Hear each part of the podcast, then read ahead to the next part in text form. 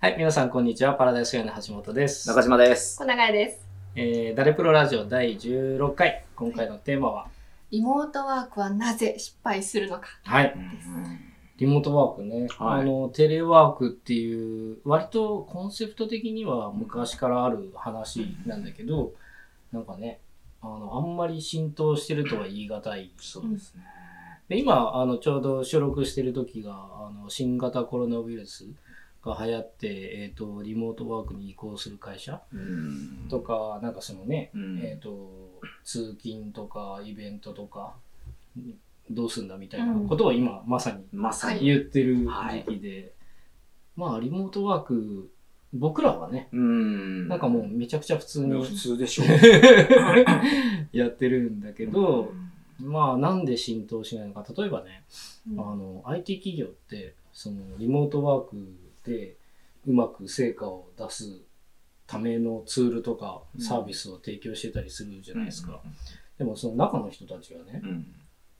毎朝出勤してるみたいなんてうん。いまだに。何をしとるんだ あの技術とかサービスとかはちゃんと世の中にもうすでに、まあ、僕らは普段そのリモートワーク日常的にやってるから、その必要なツールっていうのはね、うんまあ、あのう弊社で提供してるマンモスプロジェクトとかうんもそういうツールですけど、そうですね。ものはあるのになんで浸透しないのか、うん。で今まさにその新型コロナウイルスがその蔓延っていうか、まあ、日本でも流行り始めていて、あの移行しなければいけないよねみたいな話って、まあいろいろ聞くんだけどそうですね。できてないうん。状態があります。それがなぜなのか。うん。で僕らはなんでそのリモートワークを普段普通にできるのかっていうところが、まあ、ポイントなのかなと思います、はい。はい。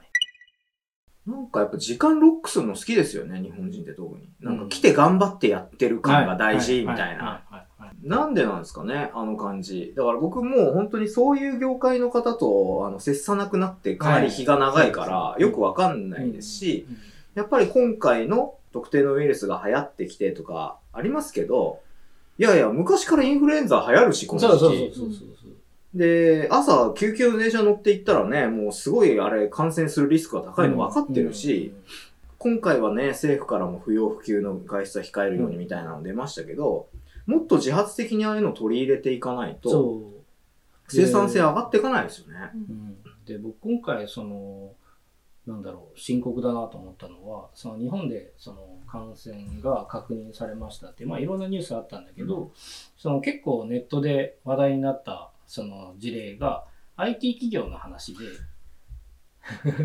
IT こそ、そう。であの僕が普段その関わるプロジェクトだとそのまあこれ僕は常識だと思ってたんだけどその感染症の疑いがあると、うん。例えば発熱しましたみたいな話があったら、えー、と自宅謹慎して仕事ができる本人ができると思っていてもあの少なくとも会社には来ないでくれっていうのが、えーとまあ、常識ですよね。で例えばあのプロジェクトマネージャーの立場からいくとあの一人がその動けなくなること自体はプロジェクトにとってダメージはダメージなんだけど変に頑張ってこられてそれが広がってその23人倒れましたとかになるともうこれ完全な悪夢なのでそのプロジェクトの成功自体がもうかなり危うくなるので、とにかくもうその風になっちゃうものはしょうがないんですよね、その誰だってなるので。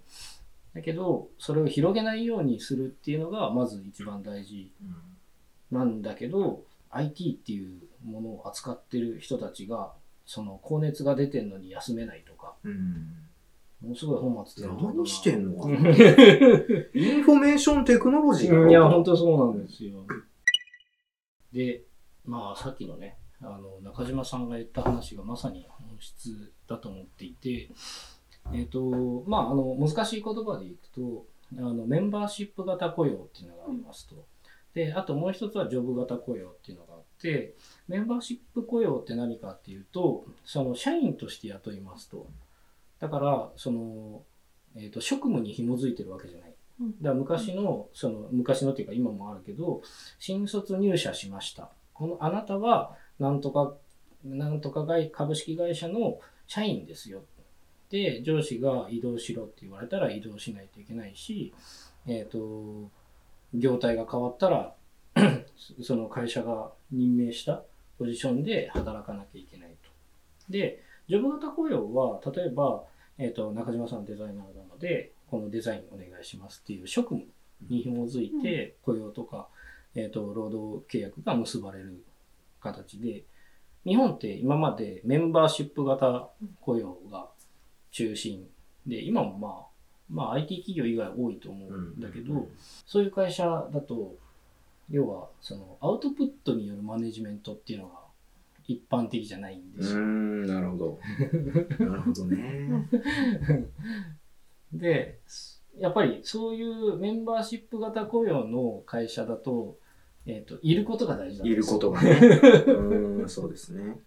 で、あの、ジョブ型雇用の人から見るとね、そのメンバーシップ型雇用の人たちって、働いてんだか働いてないんだかあらみたいなうん気になるじゃないですか。すね。なんだけど、そのメンバーシップ型雇用の人たちから見ると、その自分が持ってる適性とか、あの、キャリア、プラン、こういうことやりたいとかっていうのとは全く違う力学で、うんえー、と部署に配属されたりすることもあるわけじゃないですか。まあ、ある程度その会社の中で要望は聞いてくれると思うんだけど、会社も会社の都合があるから、その必ずしもマッチするとは限らない。ですよね。で、向いてない状況で、例えば次の配置転換までに3年うん頑張んないといけないみたいな ことってまああるありますうん、わけなので、まあ、そのメンバーシップ型雇用の人たちから見ると、まあ、の立場で考えると、彼らは彼らで、まあ、いろいろ大変うんだし、いることが大事なので、うんその、毎朝ね、通勤電車乗って行、かなくちゃいけない。けない。う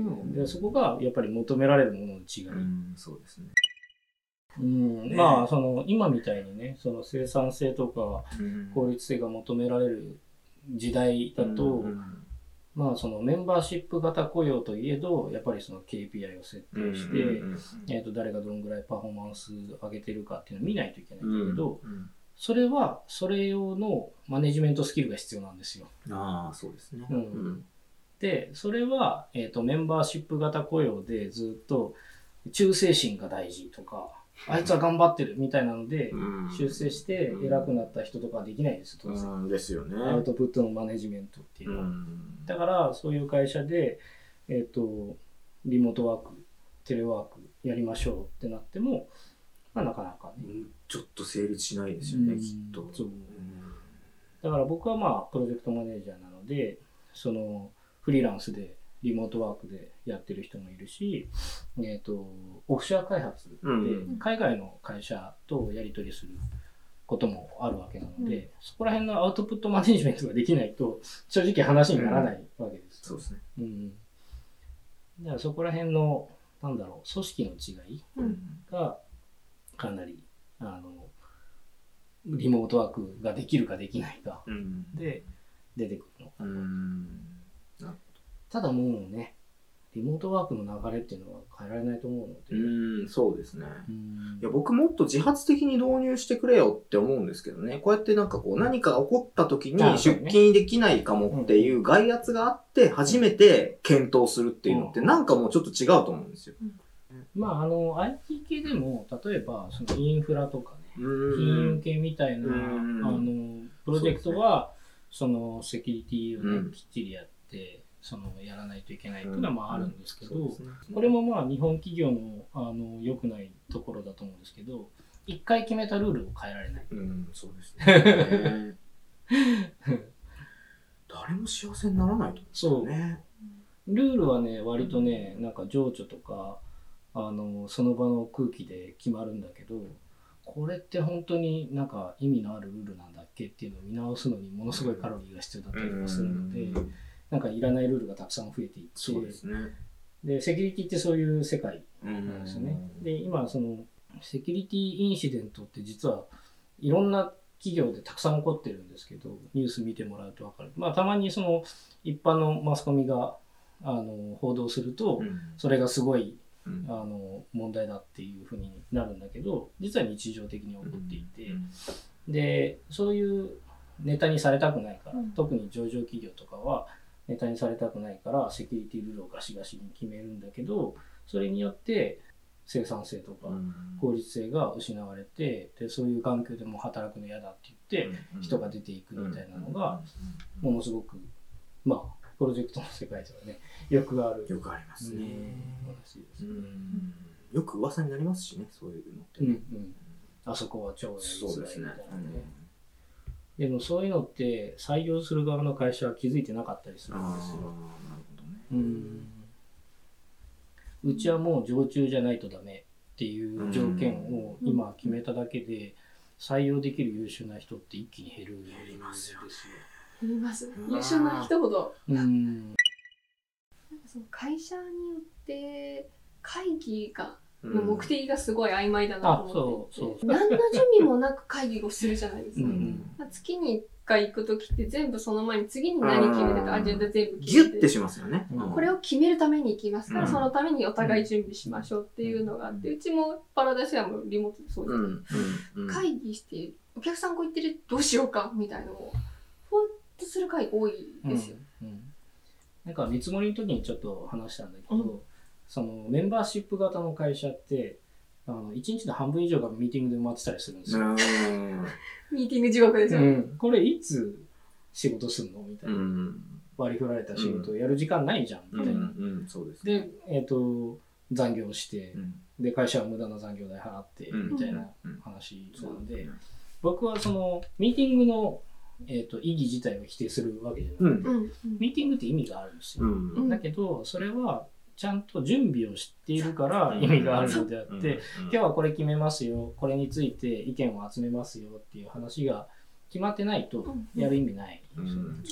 会議のこの会議はどういう意味があるのか、うん。何を準備してくるのかっていうのを設定するのもプロマネの仕事ですよねプロマネが機能してないってことですよね、うんそうですね。そう似たようなメンバーで似たような会議が週に2回3回あるみたいな、うん。ありますもんね。全く意味ない。デジャブみたいな。うん。でそれもね、まあ、あのよく言われるんですけどもうその僕はプロマネなんでその稼働計算っていうのがうん。こう身についてるわけなので、その無駄な会議をやるとねこの1回の会議にいくらの稼働費がかかってるかっていうのが分かるので、極力僕はその意味のない会議はやらない。うん。だ定例っていうのは、まあその、ある意味しょうがなかったりするんですよ。うんうんうん。毎度毎度その調整してると、そのみんな枠がうん。分かんなくなっちゃうから、うんうん一旦定例にしますけど、その定例に間に合わせるために準備をしましょうねっていうのを、そのベースの認識にしておくっていうのが大前提かなと。うん。うんなんかね、僕、割とリモートワーク賛成派だし、その必要のない通勤とか、あの打ち合わせはない方がいいと思ってる人なので、そういうのが当たり前の、そのね、通勤、無駄なミーティングが当たり前になってる人とかからすると、そのいやいや、ミーティングに意味があってって言うんだけど、僕はそこは否定しない。いろんなその角度から意見を集めたかったりとか、うん。なんか例えばあのシステムの話だとよくあるのが業務要件決めないといけないです、うでシステム要件も決めないといけないです。でこっちは行ったり来たりする話とかっていうのは、あのみんなで集まって意見出し合った方が、あの確認の手間が省けるのであのうん。だけど1対1で話すこととか進捗どうなってますみたいなのはミーティングでやる必要ない、うんそうですね。うん。リモートで十分。うん。うんというわけでまだまだ尽きないリモートワークのお話ですけど。あそうです。はい。具体的なテクニックは、うん。はい。あの次の後編の方後編の方に、はい。えーじゃあ前半のまとめをすると、えー一つ、えーアウトプットをマネジメントすることが大事です。一つ、無駄な打ち合わせをなくしましょう。ということで、第16回、はい。リモートワークはなぜ失敗するのか、うん。前編。はい。はい。はい。をお送りしました。ははい。い、ありがとうございました。ありがとうございました。後編でお会いしましょうう